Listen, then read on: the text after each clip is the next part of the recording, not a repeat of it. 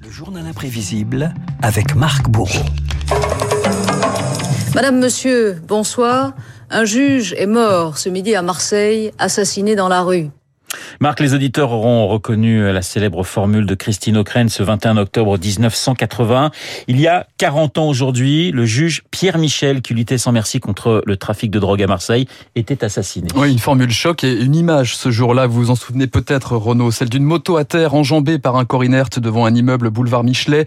C'est là, à l'heure du déjeuner, que circulait le magistrat quand deux hommes à bord d'une moto volée arrivent à sa hauteur. Le juge d'instruction Pierre Michel est atteint de trois balles de 11,43 dont deux à la tête et une dans le thorax.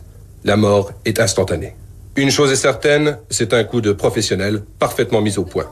Les deux meurtriers ont pris la fuite. Pour le moment, il n'y a ni piste ni explication. Ce 21 octobre, c'est la stupéfaction dans la ville du ministre de l'Intérieur Gaston Defer. À la cité phocéenne perd l'un de ses juges les plus obstinés en charge des dossiers les plus sensibles, dont le trafic de drogue et une possible résurgence de la French Connection. Le jour de sa mort, le monde de la justice est abasourdi comme Daniel Borde, avocat au barreau de Marseille. J'en appréciais grandement l'intelligence et euh, la clairvoyance. C'était un juge qui était convaincu du bien fondé de sa mission et de ses actions. Un juge sévère et singulier par son parcours d'abord, un prof d'histoire naturelle à Metz, devenu auditeur de justice. Euh, Pierre Michel mesure les ravages de la drogue chez la jeunesse, qu'il pousse sans doute à lutter contre la plaque tournante mondiale du trafic à Marseille. Pierre Michel, ce sont deux surnoms, le cow-boy pour la presse, le shérif pour les policiers. Pendant ces temps, il mène les filatures lui-même, il va jusqu'à emprisonner les épouses des barons pour qu'ils finissent par avouer.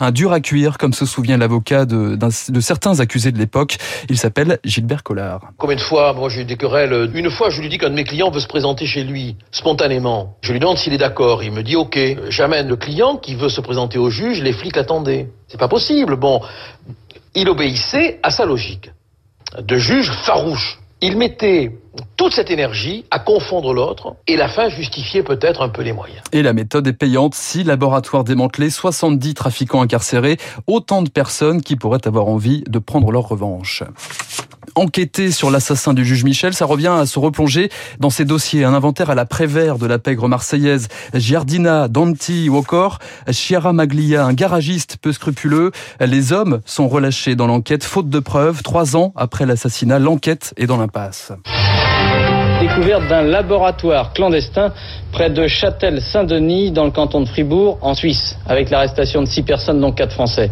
Une opération facilitée euh, par le travail conjoint des services de police français, américains et suisse. En 1985, ces quatre amis d'enfance devenus des caïds marseillais sont arrêtés. Ils se révèlent être directement impliqués dans la mort du juge. On retrouve le chauffeur de la moto, le tireur, les commanditaires. À l'origine des révélations, François Scapula, une réputation de balance dans le milieu. Il brise la loi du silence en échange d'un accord avec les polices françaises et américaines et il s'en explique quelques années plus tard, le visage cagoulé devant les caméras de France 2. La chose primordiale, c'était je serais considéré que comme témoin. Et deuxièmement, la France ne demanderait jamais les extraditions pour les condamnations par défaut que j'avais. Le moins de gens me reconnaîtront, le mieux ça sera. Il y en a certains sûrement qui veulent encore attenter à ma vie. Le 30 juin 88, Charles Altieri, François Tchéky, Omer Philippi et François Girard sont condamnés à la réclusion criminelle à perpétuité. Certains par contumace. L'affaire est close. Pourtant, une ombre continue de planer. Oui, celle de Zampa. Oui, Thierry euh, Totani Zampa, oui, le roi de la pègre marseillaise qui emporte ses secrets après son suicide en, détention en 83. Zampa, l'ennemi numéro un du juge Michel. Le gros poisson, celui qui régnait sur le trafic, celui que Pierre Michel ne parviendra jamais à coincer. Michel Zampa une relation digne d'un polar. En 2014, le film La French va jusqu'à mettre à l'écran une rencontre imaginaire entre les deux hommes. Dans le rôle de juge, Jean Dujardin. Dans celui de Zampa, Gilles Lelouch. Qu'est-ce que vous voulez? Je vous plais? Non, vous n'êtes pas mon genre. J'aime pas les voyous. Vous voyez des voyous partout, c'est normal. Formation professionnelle. Je suis sûr que la nuit, vous dormez avec un œil ouvert. Vous vous demandez à quel moment vous allez y passer. Vous ou votre femme d'ailleurs. Attention à ce que tu dis, toi. Il vaut mieux qu'on se recroise pas tous les deux. Oui, mais pour qui? Pour moi ou pour vous? 어. La figure de Pierre Michel au cinéma, c'est aussi Patrick Devers dans Le Juge Fayard, dit le shérif, sous les traits de Jacques Perrin dans Le Juge de Philippe Lefebvre. Euh, Pierre Michel, une trace sur laquelle marche également une génération de magistrats marseillais, toujours en lutte aujourd'hui contre un trafic de drogue meurtrier.